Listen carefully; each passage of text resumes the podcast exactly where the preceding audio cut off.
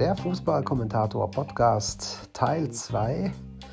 Ja, was soll man sagen? Also natürlich hängen bleiben tut in erster Linie das Spiel natürlich von Eintracht Frankfurt gegen Bayern München. 5 zu 1, ein Debakel für die Bayern, aber auch für Tuchel, der dann später an den Mikrofons von Sky auch keinen Hehl daraus macht, dass er vielleicht selber schuld daran ist, weil er seine Mannschaft in irgendeiner Form irritiert hat mit, mit der Taktik, die er spielen lassen wollte. Ja, die mutet auch tatsächlich ein bisschen seltsam an. Die Frage, die ich mir zum Beispiel auch stelle, was macht Choupo-Moting da hinter den Spitzen?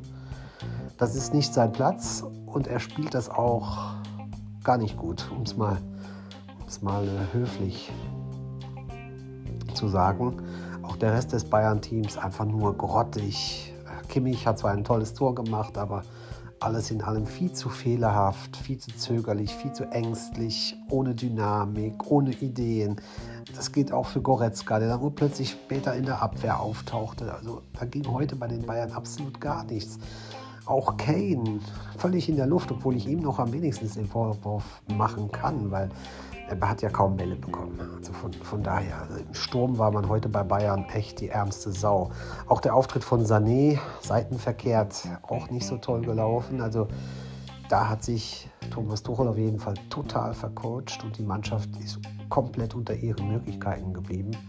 Aber es wäre jetzt auch unfair, die Bayern zu schlecht zu reden und sollte auch die, die Leistung von Eintracht Frankfurt unbedingt würdigen. Die Eintracht ist auf den Platz gekommen, hatte Lust, hatte Bock, hat direkt Vollgas gegeben, sofort gezeigt, wer Herr im Hause ist, hat die Situation genutzt. Das tut auch nicht jede Mannschaft. Das muss auch eine Mannschaft erstmal können, sehen, oh, die Bayern heute das könnte was werden und dann mit der Bestimmtheit und mit Vollpower da reingehen, das macht auch nicht jeder und da ist die Eintracht wirklich zu loben, die auch nicht locker gelassen hat, auch nach dem 3 zu 1, da hätte man meinen können, ah, zweite Halbzeit, die Bayern, man kennt sie ja, bla bla bla und so weiter, nee, gar nicht so. Die Frankfurter haben einfach so weitergemacht wie, wie in der ersten Halbzeit und 15 Minuten später, also 60. Minute war das Spiel gelaufen, stand es 5-1. Da kann man der Eintracht nur gratulieren. Auch Dino Topmöller kann man nur gratulieren, wie er die Mannschaft wieder aufgerichtet hat nach der Blamage in Saarbrücken. Dann dieser Gala-Auftritt gegen natürlich äh, seltsame Bayern, um es mal so zu machen, zu sagen. Aber ist ja eigentlich egal. Ne? Das schmälert die Leistung der Eintracht nicht im geringsten. Das muss man erstmal hinkriegen, die Bayern mit 5 zu 1 vom Platz zu fegen, ohne dass die auch nur irgendwie eine Chance gehabt hätten, in das Spiel zurückzukommen oder eine Siegchance, wollen wir gar nicht davon reden. Die gab es für die Bayern diesmal nicht. Also Katastrophenleistung auf der anderen Seite und Gala-Vorstellung auf der anderen Seite. Natürlich gehen jetzt die, die, Diskussionen über Thomas Tuchel wieder von vorne los, aber ich finde es total schwachsinnig, äh, was ich jetzt teilweise da lese. Ja, Tuchel muss weg und Tuchel hier und Tuchel dies und Tuchel, Tuchel jenes. Aber es wäre jetzt auch grundsätzlich falsch, äh, jetzt alles in Frage zu stellen. Okay, Tuchel hat Auftritte, wo man sich manchmal fragt, oh je, was ist denn da passiert? Ist er irgendwo gegengelaufen? Und das kann man sich manchmal vielleicht äh, fragen oder sich die Frage stellen. Aber alles in allem hat das schon äh, Hand und Fuß, was er da bei den Bayern äh, macht. Man sieht diese Verunsicherung der letzten Saison eigentlich nicht mehr. Gut, heute war natürlich absolute Katastrophe, aber das ist echt die Ausnahme. Also wie kann man verlangen, dass ein Trainer weg muss, der in der Champions League souverän durchgegangen ist, schon längst im Achtelfinale steht, in der Bundesliga jetzt die erste Niederlage hinnehmen musste. Okay, die Blamage in Saarbrücken, aber das kann jedem passieren. Man hat es ja gesehen, auch der Eintracht ist es passiert. Die fegt dann äh, ein paar Tage später die Bayern weg. Umgekehrt war es ja auch so. Als die Bayern in Saarbrücken rausflogen, haben sie den BVB kurz danach weggehauen. Also das sind alles keine Argumente. Also aus meiner Sicht sollte man Thomas Tuchel ruhig weitermachen lassen.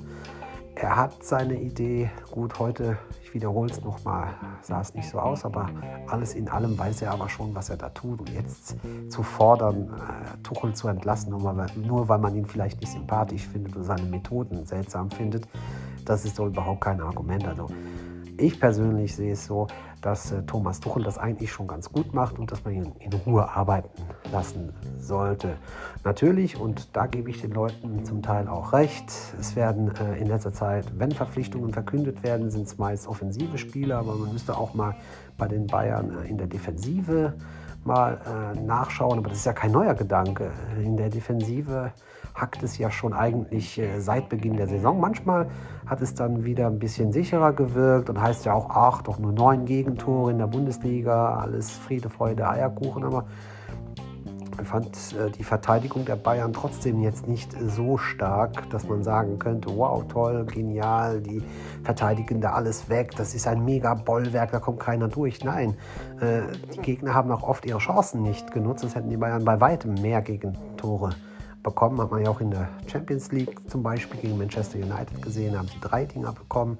Also sind immer mal wieder gut, äh, sich hinten ein, ein Ei reinzulegen oder Gegentore zu bekommen. Heute gegen Frankfurt gab es ja satte fünf Gegentore. Spricht jetzt nicht für die Stabilität der Abwehr und es ist natürlich schon eine Idee, sich vielleicht nochmal umzusehen auf dem Markt, äh, was man in der Abwehr tun kann, weil man hat an sich, hätte man ja die Spieler, ein Upamecano ist ja auch jetzt äh, keine Flasche oder unfähiger Spieler, hat ja auch bei Leipzig damals vollkommen überzeugt.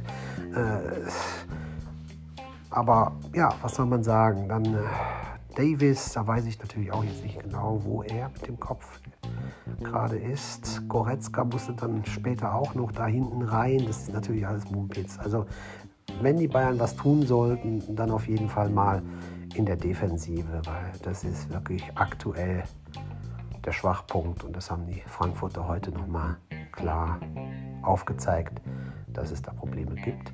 Wie gesagt, Dino Topmüller kann man nur gratulieren, Mannschaft richtig eingestellt, richtig äh, motiviert. Sie kamen raus, wie gesagt, und wollten dieses Spiel von Anfang an dominieren, wollten die Spiel gewinnen und haben es am Ende dann auch verdient, die drei Punkte gezogen und können natürlich auch stolz auf ihre Leistung sein. Das sollte man auf, auf gar keinen Fall schmälern. Und was gab es denn heute noch so? Ja, es gab das Abstiegsduell, was eigentlich ein sehr interessantes Spiel war und auch ein, ein sehr unterhaltsames Spiel war. Hatte ich jetzt auch nicht so gedacht zwischen Heidenheim und, und Darmstadt 98. Und da kommt man natürlich nicht daran vorbei, wieder mal Jan-Niklas Beste zu erwähnen. Seine Standards, es ist einfach abartig, was dieser Mann leistete an Standards. Das war jetzt schon die äh, Torvorlagen 6, 7 und 8. Das ist nicht mehr normal. Äh, drei Vorlagen wieder heute. Äh, spielentscheidend auf jeden Fall.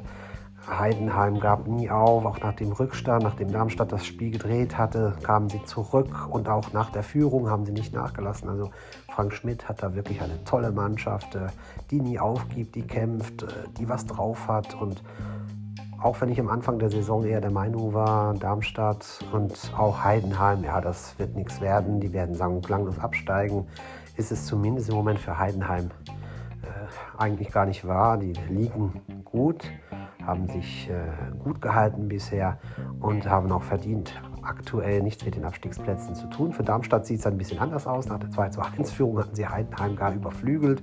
Ja, und jetzt sind sie abgerutscht auf Platz 17. Aber ich muss ganz ehrlich sagen, das entspricht aber auch der Leistungsfähigkeit äh, dieser Mannschaft, die immer wieder ein bisschen überfordert wirkt, äh, den Faden dann auch immer wieder verliert. Und ja, muss man sich schon fragen, äh, ob das am Ende dann reichen wird, äh, lieber Thorsten, lieber Knecht. Aber gut, er macht auch das, was er kann. Und äh, Darmstadt, ja, hätten sich die, hätte sich die Butter vom Brot nicht nehmen lassen dürfen.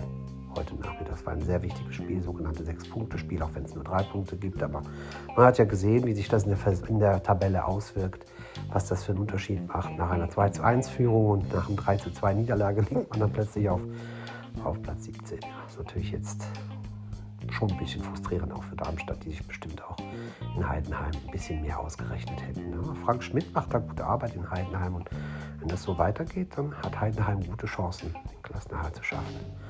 Ja, Werder Bremen hat sich auch mal wieder gemeldet mit einem verdienten 2 0 Sieg gegen den FC Augsburg. Der FC Augsburg war sehr bieder, hat kaum Chancen gehabt. Die Bremer waren konzentriert, fokussiert, waren sich der Wichtigkeit des Spiels bewusst. Ja, und so gibt es dann unter dem neuen Trainer auch mal eine Niederlage für die Augsburger, die heute wirklich schwach waren und eigentlich nie in Frage kamen für einen Sieg. Für Werder ist das jetzt natürlich schon ein bisschen befreiend, auch wenn Ole Werner äh, in den Fernsehbildern jetzt nicht äh, so aussah, als wenn er heute gewonnen hätte. Sehr trübselig ausgesehen, aber äh, ist auch vielleicht die Konzentration und auch halt der Druck und der Stress, der da ist, weil man bei Bremen bisher auch nicht so zufrieden war mit der Saison. Und da kommt dieser 2 zu 0 Sieg jetzt gegen Augsburg natürlich sehr recht und bringt natürlich auch ein bisschen, bisschen Ruhe an die Weser. Das ist doch gar, ganz klar. Dann gab es heute auch etwas sehr Außergewöhnliches nochmal. Nicht nur das Bayern-Spiel. Union Berlin gewinnt ein Spiel in der Bundesliga. Das ist fast schon eine Sensationsnachricht. Ja, und da lag ich dann zum Beispiel falsch, weil ich gedacht habe, dass die Pleite Serie von Union noch weitergeht, aber dem war nicht so. Union spielte heute wie Union, wie man das aus den anderen Saisons gekannt hat. Bissig, griffig, gut nach vorne, dem Gegner äh, keinen Raum lassen, dagegenhalten, den Ball haben, zirkulieren lassen. Diesmal hat auch die Torchancen nutzen. Also das war heute wieder Union, wie man es von, von vorher kannte. Der Trainer macht da gute Arbeit. Man kann da sagen, auch zumindest am Anfang, ist ja erst das erste Spiel, er scheint gute Arbeit zu leisten. Zumindest hat er scheinbar äh, die richtigen Knöpfe gedrückt, sodass äh, Union zumindest jetzt in diesem Spiel wieder in die Spur fand. Bei Gladbach war es eher so, dass man dann doch gemerkt hat, dass da einige Verletzte sind. Da kam eigentlich nicht sehr viel, eigentlich gar nichts. Und ja, so ist der Sieg von Union logisch. Und natürlich fällt den Fans da eine ganze Menge von Steinen vom Herzen oder von einer Last ab.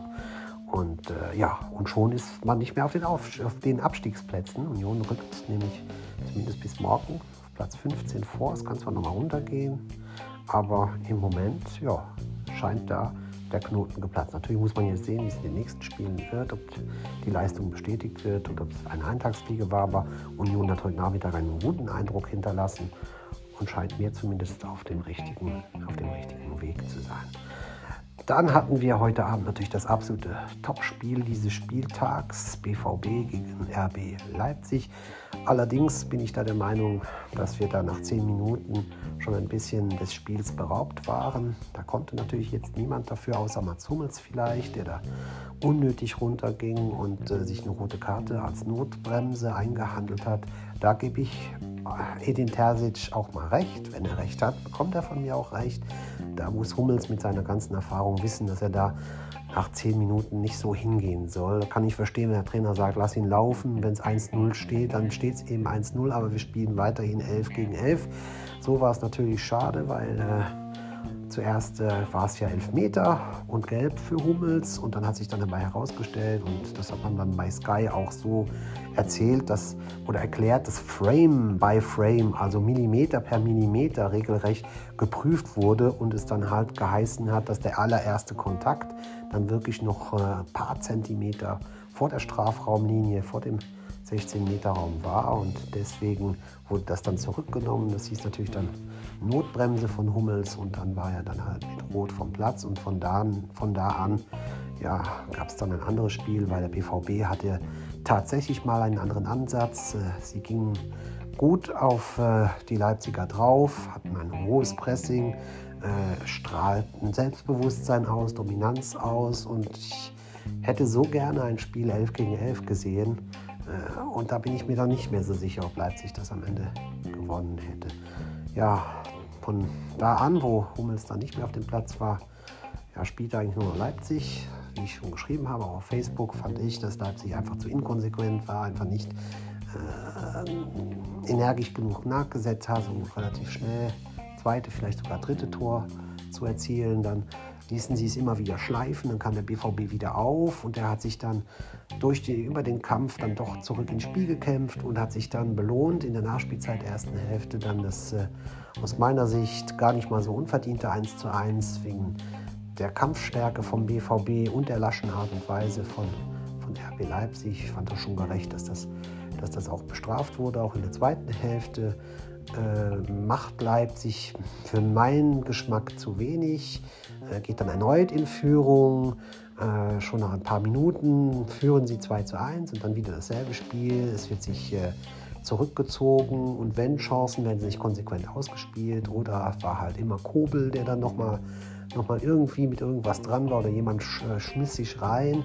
Ja, und so zog sich das dann hin und dann wurde der BVB dann doch wieder stärker, hat zwar dann auch jetzt nicht äh, großartig Chancen generiert, aber immer mal wieder Alarm im Strafraum und äh, Leipzig konnte sich nie sicher sein. Eine Eintorführung, auch wenn der Gegner nur zu zehnt ist, ist dünn und es kann immer einer durchrutschen, es kann immer was passieren. Ja, und dann in der Nachspielzeit meint man dann, das Spiel ist gelaufen, steht 1-3. Paulsen macht dann scheinbar die Entscheidung. Ja, und was passiert dann? Ja, wieder die Leipziger viel zu lasch. Der BVB kommt prompt zum Anschlusstreffer zum 3-2 und danach schwimmen die Leipziger um ihr Leben, kann man fast schon sagen, weil da flog ein Ball nach dem anderen in den Strafraum und der BVB hatte 200, eine sogar tausendprozentig, kann man sagen. Und da hätten sich die Leipziger nicht beschweren können, wenn sie dann am Ende sogar noch das 3 zu 3 kassiert hätten. Der Sieg ist am Ende natürlich verdient. Die Leipziger haben keine schlechte Leistung gebracht, aber mir waren sie persönlich etwas zu lasch. Allerdings der BVB hat mir diesmal sehr gut gefallen, vor allem kämpferisch. Sie haben nicht aufgegeben. Äh, sie haben gezeigt, dass sie wollen. Sie hatten das Publikum auch im Rücken und äh, haben wirklich ein kämpferisch gutes Spiel gezeigt, waren in der zweiten Hälfte sogar eigentlich die bessere Mannschaft. Und ich bleibe bei meiner Meinung, dass der BVB am Ende eigentlich aus meiner Sicht irgendwo den Punkt noch verdient gehabt hätte. Aber wie gesagt, natürlich ist der Sieg für Leipzig auch verdient, weil sie am Ende eben die bessere Mannschaft waren und weil Hummels halt schon so früh vom Platz geflogen ist. Ja. So viel erstmal zu heute, den Ausblick für morgen. Ja, das hatten wir ja gestern auch schon in der Podcast-Folge. Morgen natürlich der absolute Hammer. Dann noch zwischen dem VfB Stuttgart und Bayer Leverkusen. Das werdet ihr auch beim WhatsApp-Kanal, in meinem WhatsApp-Kanal als Ticker erleben können, wenn ihr denn wollt, wenn ihr Zeit habt, wenn ihr Lust habt, seid ihr da ganz herzlich willkommen. Ja, so langsam ist es das dann von mir für heute wieder gewesen. Ich hoffe, es hat euch ein bisschen Spaß gemacht. Profi bin ich natürlich jetzt immer noch nicht. Es ist immer noch ein bisschen auch ungewohnt für mich, hier mit meinem, zu meinem Handy zu sprechen. Und ja, das ist halt so eine Sache. Das macht ja gar nichts. Wir sind ja unter uns. Und das soll ja dann auch so sein. Gut, dann wünsche ich euch allen einen schönen Abend, eine gute Nacht. Und dann ja, sehen und vielleicht hören wir uns ja morgen dann wieder. Auf dem Facebook auf jeden Fall und im WhatsApp-Kanal auch. Und allerdings auch auf Instagram. Ich wünsche euch einen schönen Abend, eine gute Nacht. Euer Fußballkommentator.